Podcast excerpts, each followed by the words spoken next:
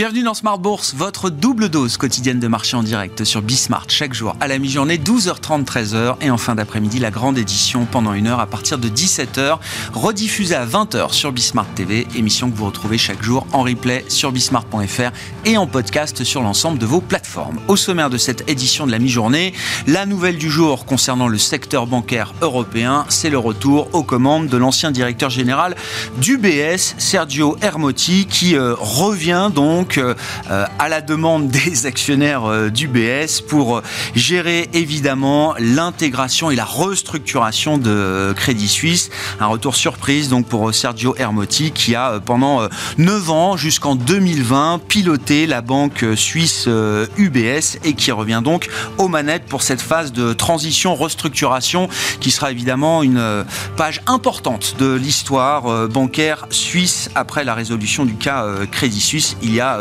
un peu plus d'une semaine maintenant. Du côté des marchés, L'idée d'un retour au calme ou d'un apaisement relatif semble se confirmer aujourd'hui encore, mais évidemment les investisseurs restent euh, prudents après euh, l'intensité et la fréquence des incidents bancaires, financiers depuis le 10 mars dernier, d'autant que les référentiels de crise financière bien, nous ramènent évidemment à des épisodes qui ont été extraordinaires dans l'histoire, à savoir la grande crise financière de, 2008. On notera quand même au terme, quasi-terme de ce mois de mars sur les marchés, un certain nombre de changements, voire de ruptures dans les dynamiques de marché qu'on pouvait observer depuis le, début de l'année, avec euh, comme emblème, pourrait-on dire, la sous-performance des actions européennes par rapport aux actions américaines sur ce mois de mars, quand bien même c'est le secteur des banques régionales euh, aux États-Unis qui a mis le feu aux poudres euh, au courant des derniers jours. Les marchés américains ont plutôt mieux résisté que les marchés européens qui ont souffert du décrochage du secteur bancaire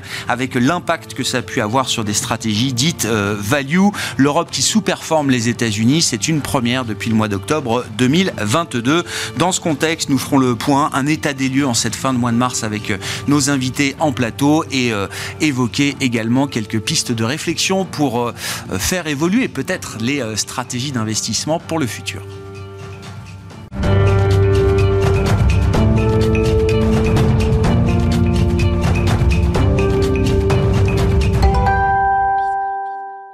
C'est d'abord Michael Nizar qui est avec nous euh, en plateau, le responsable de la gestion multi-asset et overlay d'Edmond Rothschild Asset Management. Bonjour et bienvenue euh, Michael. Bonjour Grégoire. On va boucler cette semaine donc euh, le mois de mars, on bouclera également le premier trimestre de cette année 2023 qui sont toujours des, des, des marqueurs de calendrier importants pour les investisseurs bien sûr Michael.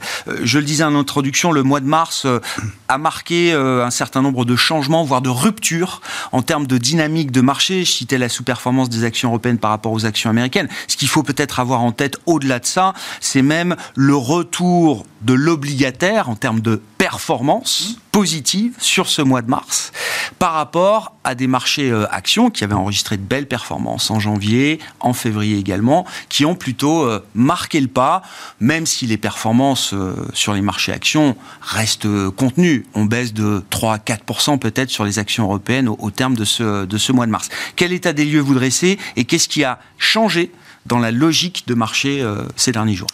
Eh bien, je dirais, en fait, il y a une formule qui est, assez, simple. Ce qui a vraiment changé, c'est qu'en fait, on, on paye euh, ce que j'appellerais the legacy of the lag. On paye l'héritage du passé. Le passé, c'est qu'en fait, on a un signal euh, sur le mois de mars assez fort sur le fait que finalement, les hausses de taux en 2022 ont été si brutales, si importantes dans un temps si court, qu'on commence en fait à voir des craquements à la fois sur euh, euh, le monde liquide ou euh, monde réel, mais, mais aussi en fait dans l'économie et notamment sur ce qu'on a vu dans les banques. Donc là-dessus, on a tendance en fait à distinguer trois, trois facteurs importants. pour justement commencer à réfléchir aux stratégies d'investissement des, des prochains trimestres. Il y a un risque de liquidité qu'on distingue d'un risque de solvabilité. Mmh et d'un risque, euh, cette fois, lié à la profitabilité euh, des banques et des entreprises. Si je reviens justement sur le mois de mars, le risque de liquidité, pour l'instant, les tensions sont relativement bien contenues. Il n'y a pas de panique, euh, parce qu'effectivement, il y a des mesures d'urgence, les autorités euh, euh, sont effectivement beaucoup appris du passé, et donc il y a un chiffre par rapport donc à toute la panique qu'on aurait pu avoir sur la, les transferts des dépôts vers les grandes banques ou vers les fonds mutuels, les, fonds, les fonds monétaires. Globalement, ça représente notamment sur la dernière semaine 500 milliards sur 18 trillions de dollars, c'est-à-dire 0,3%. Donc c'est la raison pour laquelle je disais en fait les tensions pour l'instant sont très contenues parce que les autorités sont là pour mettre en place des mesures d'urgence sur des fenêtres de liquidité ou des fenêtres de liquidité à plus long terme, en tout cas à un an. Donc à court terme, on voit effectivement des reports des banques régionales au niveau des dépôts vers les grandes banques, euh, mais aussi vers euh, les fonds, euh, les fonds monétaires qui, qui payent mieux, qui sont plus rémunérateurs. Donc il y a une vraie concurrence. justement, il y a un effet d'éviction, hein, presque en fait, des fonds monétaires versus ce qu'on peut voir sur les banques régionales. Mais globalement, le risque de liquidité, on a tendance à penser que ce risque, pour l'instant, n'est pas systémique parce qu'il est bien, euh, bien traité par les, par les autorités. Et il reste assez spécifique. C'est-à-dire, le, risque de liquidité, on l'a vu apparaître dans des établissements qu'on a beaucoup commentés, qui avaient une mauvaise gestion, une mauvaise allocation, qui avaient des faiblesses particulières par rapport à d'autres établissements de taille moyenne ou de très grande taille, qui euh, n'ont pas euh, qui n'ont pas laissé ces défaillances s'installer au cours des dernières années. Exactement, et ça, ça va laisser effectivement des traces, notamment sur euh, la régulation. Comment prendre mieux en compte finalement toute cette notion de supervision, d'ailleurs que Michael Barr a traité. Vice-président de la Fed en charge de la régulation et de la supervision bancaire, pardon, aux États-Unis. Exactement. Et donc en fait, il y a tout ce sujet de comment gérer beaucoup mieux le, gap de duration entre finalement des liabilities, donc des, des engagements, des, engagements et, et, et l'actif. Donc donc, du coup, ça, nous amène en fait au deuxième sujet, le risque de solvabilité. Va-t-on avoir finalement euh, une propagation de ce risque de passif vers un risque de l'actif? Pour l'instant, alors c'est vrai qu'on voit que ça peut laisser des traces et donc une certaine défiance avec des dépôts qui commencent à, quitter finalement certaines banques les plus vulnérables. Et donc c'est un sujet du passif. Mais de là à penser qu'en fait ça peut devenir un sujet de l'actif, c'est encore trop tôt pour euh, vraiment euh, euh, le, mettre, le mettre en avant. Mais c'est un sujet qui, sera traité par, par les marchés. Mais pour l'instant, c'est vrai que la stabilité financière est quand même euh, n'est pas rompu mm. parce que justement les banques centrales euh, pour l'instant ont fait le nécessaire. Ceci dit, euh, il y a quand même des traces, c'est-à-dire toujours dans ce sujet solvabilité, les, les, les dettes hybrides subordonnées, notamment celles en Suisse, ont, les fameuses créé un AT1, les Coco Bonds. Exactement. L'amortissement total de, de, ces, de ces, ces, dettes en fait suite au sujet finalement du sauvetage de Crédit Suisse va laisser quand même un précédent. Et donc il faudra vraiment que les, les autorités européennes, britanniques rappellent finalement dans leur juridiction finalement tout le, bien fondé de la régulation qui a été euh, mise en place sur les dix dernières années et qui avait jusqu'à présent très très bien fonctionné. Donc il y a un sujet finalement de, réinjecter de la confiance, notamment sur, euh, sur, sur ce sujet de, solvabilité, parce qu'on le voit hein, d'ailleurs, ça, m'amène au, troisième point, la profitabilité on a effectivement, quand on voit finalement l'écart euh, entre les taux de dépôt et puis finalement euh, ce qui est payé euh, par les, banques, on voit globalement que les dividendes, notamment dans les banques, ont commencé à fortement baisser. Donc lié certainement à la, liquidité, mais malgré tout, à, moyen terme, la profitabilité dans le système financier, mais le système aussi au niveau des entreprises, quand vous voyez finalement les marges des entreprises, elles vont commencer en fait à, à se détériorer tout doucement, avec finalement une désinflation qui se met en place et donc un pricing power qui va gentiment baisser. Euh, et donc avec des coûts de matières premières qui restent quand même assez élevés. Donc il va y avoir un sujet de profitabilité que le marché euh, a déjà commencé à se saisir, puisqu'en fait on le voit sur les actions européennes qui avaient bien surperformé, on commence à voir finalement des, une orientation euh, moins positive que celle qu'on avait pu voir sur les, derniers trimestres. À quelle vitesse cette question de, de profit profitabilité peut, peut-elle se, se, poser euh, réellement? Le marché déjà dans l'anticipation de ces, interrogations, est-ce que ça peut aller très très vite? Est-ce qu'on peut retrouver euh, le, le, les tensions euh, dans le système bancaire qu'on a pu observer au cours du mois de mars dans des résultats qui seraient les résultats peut-être peut-être pas du premier trimestre, mais du deuxième trimestre de cette année 2023, Michael? La réponse, elle est inévitablement oui. C'est-à-dire que le sujet, il est pour la prochaine saison pas pour dans un an, quoi. C'est pas pour dans un an. C'est-à-dire que euh, on a eu, en fait, euh, on, on, a un acquis de croissance au niveau de la capacité bénéficiaire des entreprises qui est telle, je vous donne un chiffre, plus 17% de, de croissance des résultats l'année dernière pour les entreprises européennes, donc un cru vraiment fabuleux. Mm. Euh, mais euh, effectivement, on, le sait bien, même si la réouverture de, la Chine euh, est là, l'Europe est quand même tirée aussi par toute la partie exportation vers les États-Unis. Et donc, s'il y a une récession, on, ne fera pas l'économie d'avoir aussi une récession des profits. Mm aux US, mais aussi en Europe. Et donc, tout le sujet de la marge et du, de, l'action sur les prix des, entreprises va commencer à baisser. Et donc, on va commencer à le retrouver dans les résultats d'exploitation du deuxième, troisième trimestre. Donc, ça va être un vrai sujet pour les analystes et aussi pour les investisseurs. Qu'est-ce que cette euh, situation et cette euh, fréquence d'événements observés au cours du mois de mars change du point de vue des, des banques centrales?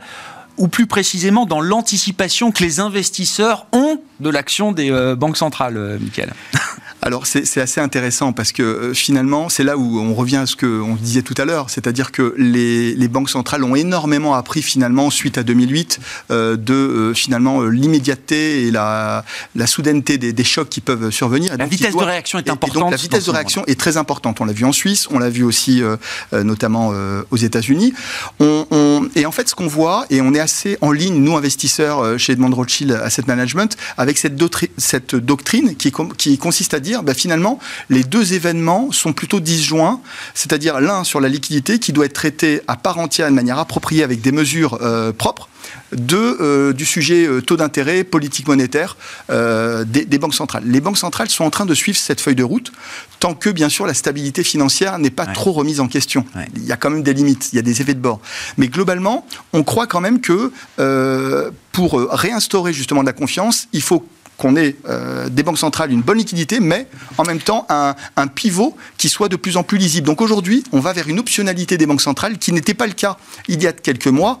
Et ce qui fait qu'en fait aujourd'hui, la volatilité qu'on voit sur le monde réel ou sur les actifs liquides commence à toucher, mais positivement, le marché obligataire. Et ça revient sur, euh, sur votre sujet, sur le, bon euh, mois de mars qu'on a eu, notamment sur les obligations. On commence à retrouver de la corrélation vertueuse entre la compensation des effets négatifs du crédit ou des actions versus ce qu'on voit sur les obligations. Qu'est-ce que ça a changé dans la logique d'investissement et dans les, portefeuilles qu'on peut piloter chez Edmond Rothschild Asset euh, Management, euh, Michael? Déjà, est-ce qu'en termes d'exposition globale au risque, est-ce qu'on a euh, franchi une marche à la baisse particulièrement ou est-ce qu'on reste dans un univers d'opportunités telles qu'on le décrivait euh, il y a encore euh, à peine quelques semaines. Les deux, mon capitaine. C'est-à-dire que les opportunités, on va continuer à en avoir. Il faudra les saisir en tant qu'allocataire, surtout quand on fait du multi-asset. Euh, mais par contre, en termes de prudence, on l'a réaffirmé. Donc, c'est-à-dire que toute cette thématique de The Legacy of the Lag, c'est-à-dire qu'à un moment donné, on, savait qu'on allait devoir payer finalement l'héritage de ces dernières hausses de taux très très fortes. À un moment, on a cru que l'histoire était différente, Michael. Alors, janvier, à un moment, on a cru que on n'aurait pas ce phénomène de craquement. Ça faisait 12 mois que la Fed montait les taux avec une vitesse incroyable et euh, foudroyante, comme vous l'avez dit. Et à un moment, on s'est dit, ben, euh, ça va passer. Alors, c'est vrai que d'un point de vue investisseur ou analyste, on ne sait pas d'où ça, d'où ça peut venir. mais par contre, voilà, le, côté euh, finalement prudence, il fallait vraiment le, confirmer. On trouvait qu'il y avait beaucoup de complaisance, notamment sur le mois de janvier-février. Donc, on réaffirme un peu la prudence, notamment sur les marchés actions, qui, comme vous le rappeliez, euh, sur le S&P, on n'a pas bougé alors qu'en fait on est dans un début de bank run et que hein. devant nous on a une récession ou une stagflation qui, euh, qui, pointe, euh, qui pointe son nez. Donc en termes d'allocation, un, euh, il faut plutôt changer d'attitude, c'est-à-dire vendre les tops sur les marchés plutôt que d'acheter les, les, les, parce qu'effectivement, la récession ou la stagflation, ce sont deux mots qui peuvent guetter les, marchés actions et donc la profitabilité des, entreprises. Sur les obligations, euh, il nous semble en fait qu'il faut plutôt euh, chercher des points d'achat de duration, c'est-à-dire, je vous donne un exemple, on est, on est descendu très bas sur les taux 10 ans US, si on revenait vers 3,75, 3,90, en dessous des 4, ça redevient attractif parce que justement on a euh, un bon moyen de lutter contre la, la récession qui peut effectivement nous guetter. Par contre, sur le marché crédit, ça reste une situation où le portage reste assez intéressant. Et donc, du coup, la corrélation taux-action euh, peut redevenir intéressante, même si ponctuellement, on trouve que les taux sont à risque, parce qu'il y a trop d'anticipation de baisse des taux ah. sur les prochains mois. Donc localement, on fait attention finalement au risque de duration. On peut normaliser un petit peu la situation, parce que les tensions sont de plus en plus euh, maîtrisées. Mais sur le moyen terme, il faudra euh, lutter contre cette récession avec des portefeuilles plus armés en termes de duration. Bon, ben voilà, une histoire qui a évolué, qui s'est peut-être un peu accélérée. C'est comme ça que je présente les choses. C'est vrai qu'on est passé par cette phase un peu de no lending de cette fois c'est c'est différent.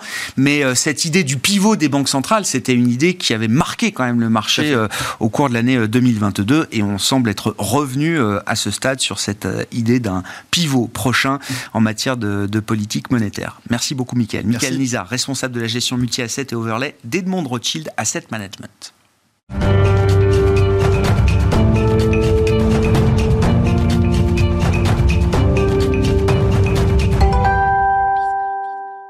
Reprenons quelques éléments pour euh, toujours mettre en perspective l'enchaînement d'événements qu'on a pu euh, connaître au, mois de mars, notamment sur le front des banques régionales euh, américaines ou de quelques acteurs spécifiques en Europe dans le secteur bancaire, bien sûr. François Jubin est à nos côtés également en plateau pour cette demi-heure d'émission. Bonjour François.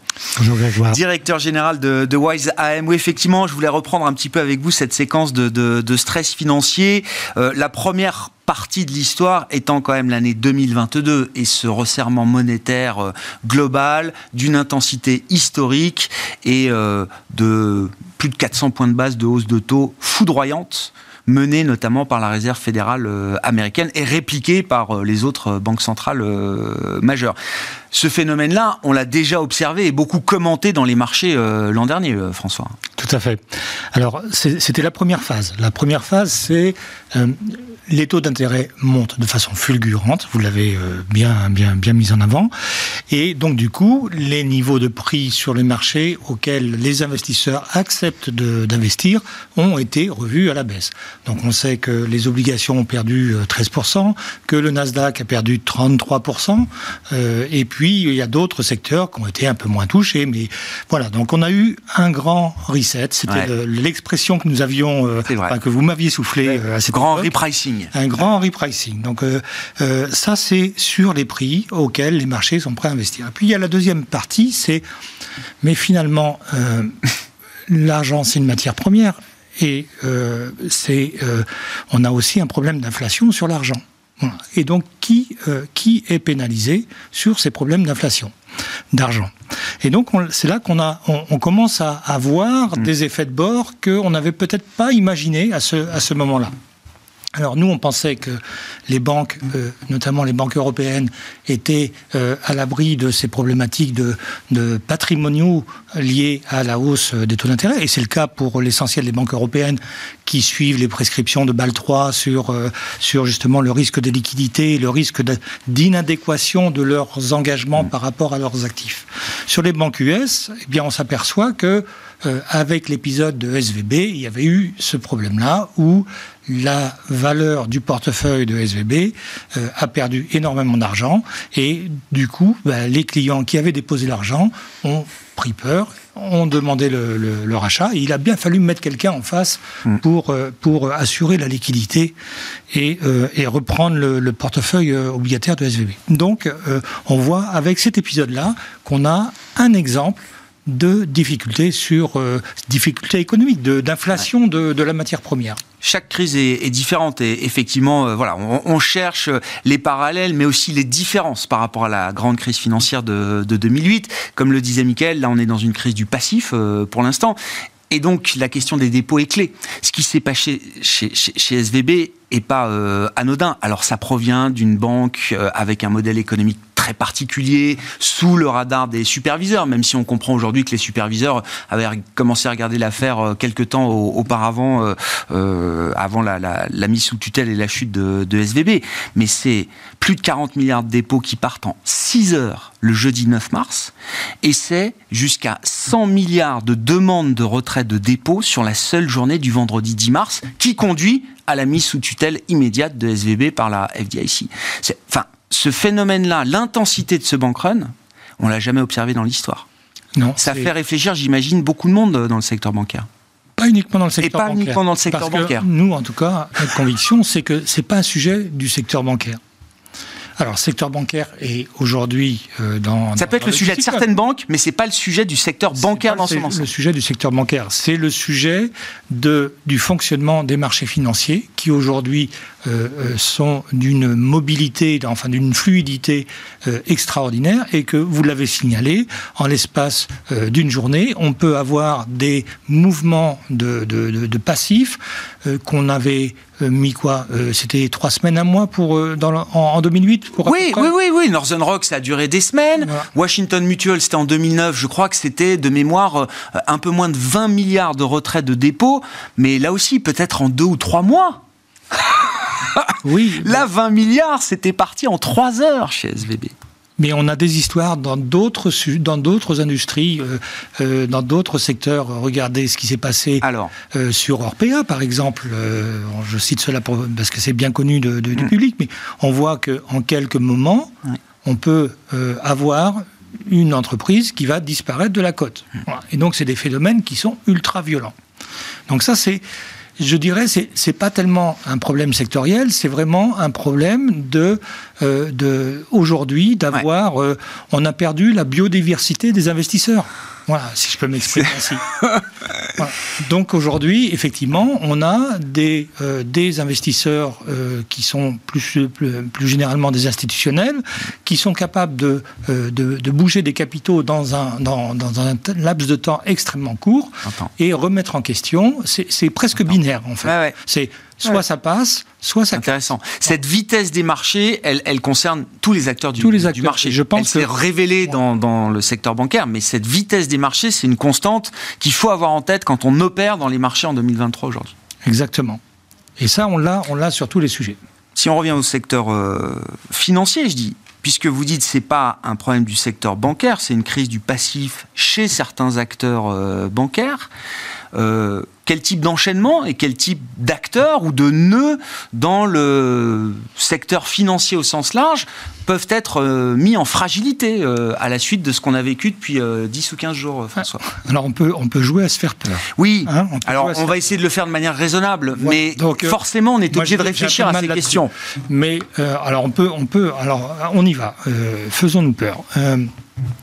Donc là, aujourd'hui, les banques euh, nous proposent des, euh, des, comptes à terme qui sont extrêmement rémunérateurs. Bah, pourquoi? On, peut, on, peut, imaginer qu'elles ont besoin d'avoir une permanence des, euh, des, dépôts, en tout cas de, de, de, pouvoir bien gérer leurs passifs. Les fonds euros, c'est pareil. Aujourd'hui, on, on avait pendant toute une période, et euh, grâce leur est rendue au niveau des, des, des, responsables de la gestion active-passive des fonds euros, ils ont euh, évité à ce que les épargnants viennent massivement dans les fonds euros au moment où les taux étaient extrêmement bas. Aujourd'hui, les taux remontent.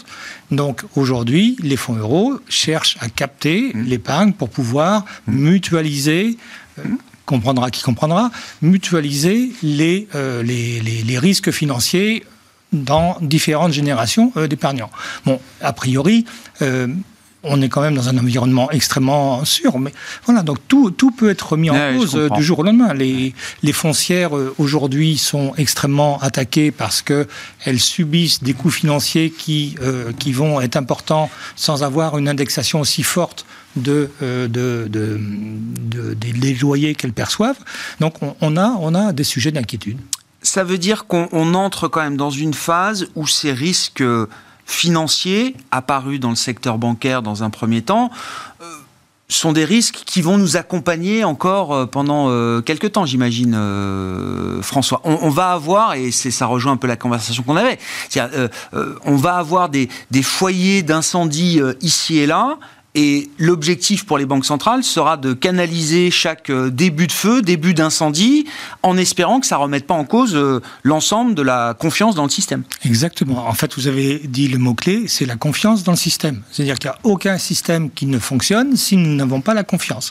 Donc la question clé, ça va être de, pérenniser cette euh, confiance dans le système. Et pour ça, il y, a, des banques centrales qui jouent un rôle qu'on appelle le rôle de banquier en dernier ressort. Et je crois qu'elles ont donné l'exemple. Elles ont marqué des points là depuis 15 jours bah oui. Sur ce plan-là Oui. Oui. Non, mais je, ah pose la question naïvement. Hein. Donc, euh, moi, j'ai confiance dans le, dans, le, dans le système financier. Je pense qu'on a, on a des, euh, des mécanismes de, de, sauvegarde qui font que bah, on va encore avoir besoin de, euh, d'établissements bancaires, on va avoir encore besoin de compagnies d'assurance pour avoir son épargne garantie personnellement, euh, euh, j'ai plus confiance dans un système qui est régulé, avec des prêteurs en dernier, ressort, avec des autorités, que euh, dans des crypto-monnaies où je peux, je ne sais pas comment ça fonctionne, tout ça. Qu'est-ce que ça implique dans la, la construction des portefeuilles aujourd'hui par rapport à peut-être la logique d'investissement qui prévalait il y a encore quelques semaines ou quelques mois, François? Alors le... Si ce risque financier devient une dimension euh, importante de la prise de décision et des banques centrales, mais aussi des investisseurs. Mais aussi des investisseurs. Donc il faut, euh, il faut euh, garder son sang-froid, il faut diversifier. on a des crises, on en connaît à répétition. alors 2008, 2011, on a dû attendre quand même trois ans. après 2011, maintenant c'est trois mois le temps d'attente maintenant, entre deux crises. 2018. 2020, 2000, euh, voilà, tout s'accélère, tout s'accélère, et on est encore vivant, et, euh, et les choses se, se, passent plutôt bien. Qu'est-ce qu'on peut faire? Euh, Il y a, y a une, quand même une chose qui a matériellement changé, c'est le niveau de rendement qu'on peut avoir sur des obligations. Bon, ça c'est une première chose. Donc ça veut dire que, comme vous l'avez signalé tout à l'heure, on a, on a en fait un, des éléments, des, des, des un effet de balancier entre les risques crédits et les risques sur les taux d'intérêt. Donc on a ce qu'on appelle une corrélation, euh, on a retrouvé une corrélation euh, négative. Donc tout ça, ça nous permet de diversifier. Quand on gagne d'un côté, c'est moins bien de l'autre et vice-versa. Et donc tout ça, ça permet de traverser les, les, les, euh, les périodes. Donc il faut continuer à diversifier. diversifier. Le, les obligations vont retrouver de, euh, de, de l'attrait. En tout cas, nous, on, c'est comme ça qu'on envisage euh, les allocations euh, d'actifs. Et puis, concernant les parties un peu plus risquées quand même, eh bien, on, on, trouve que, d'abord, nous, on est toujours adepte de la diversification des risques économiques. Et donc les risques économiques, il faut les diversifier entre l'Europe, les États-Unis et puis euh, la, Chine, en tout cas l'Asie, qui, est, euh, qui est également une zone économique extrêmement importante. Alors on peut le faire directement en investir dans ces endroits-là, mais on peut aussi sélectionner des entreprises qui ont des qui sont exposées à cette zone. Euh, LVMH n'a pas été exposé, à ce que je sache, à la crise, à la crise bancaire. Donc cette diversification, elle est importante. Et puis on a quand même des niveaux de valorisation aujourd'hui qui sont extrêmement corrects compte tenu des incertitudes ambiantes. Mais c'est dans une logique d'allocation, c'est avant tout un moment taux et crédit, plus qu'action. Parce que c'était la question quand même depuis après le démarrage en trompe des actions, notamment sur le mois de janvier et poursuivi en février pour les actions européennes. Euh, on se demandait quand même si c'était pas euh, quand même un moment action ou un momentum euh, action très puissant. Évidemment, on fera les comptes à la fin de l'année 2023, mais le mois de mars ramène quand même sur le devant de la scène l'idée que oui, taux et crédit, c'est déjà pas mal. Bah c'est, déjà pas mal. Euh, ça, va quand même inscrire. Euh, euh, prenez, prenez le cas du, haut rendement, donc les obligations les plus spéculatives. Aujourd'hui, on arrive à des taux de rendement qui sont de l'ordre de 8%. 8%, c'est quand même, ça, laisse quand même un hmm. peu, un peu de, de, marge, de marge pour, le, pour couvrir les risques. Hmm. Si on a 8% sur les obligations crédit, c'est parce que euh, derrière, eh bien, on a également des marchés actions qui sont pas très chers. On paye 12 fois les résultats, 12, 13 fois les résultats en moyenne. Sur le secteur bancaire, c'est un peu moins. Sur l'automobile, un peu moins. Sur euh, des, du luxe, c'est un peu plus. Oui, il y a quelques secteurs quand même qui tirent vers le bas la valorisation des marchés actions. Les banques, euh, notamment avec le D-rating qu'on a pu connaître ces, dernières semaines. D'où une protection qui était une protection qu'on appelle, euh, euh, qui, était, qui est la valeur fondamentale qui est associée à ces, hmm. ces investissements. Merci beaucoup euh, François. Merci d'avoir été avec nous en plateau pour cet éclairage sur la, situation du moment sur les marchés au terme de ce, mois de mars 2023, quasi terme de ce mois de mars 2023, qui change un petit peu la donne évidemment pour les investisseurs. François Jubin, le directeur général de WiseAM, qui était avec nous en plateau pour cette édition Smart Bourse de la mi-journée. On se retrouve à 17h en direct sur Bismart.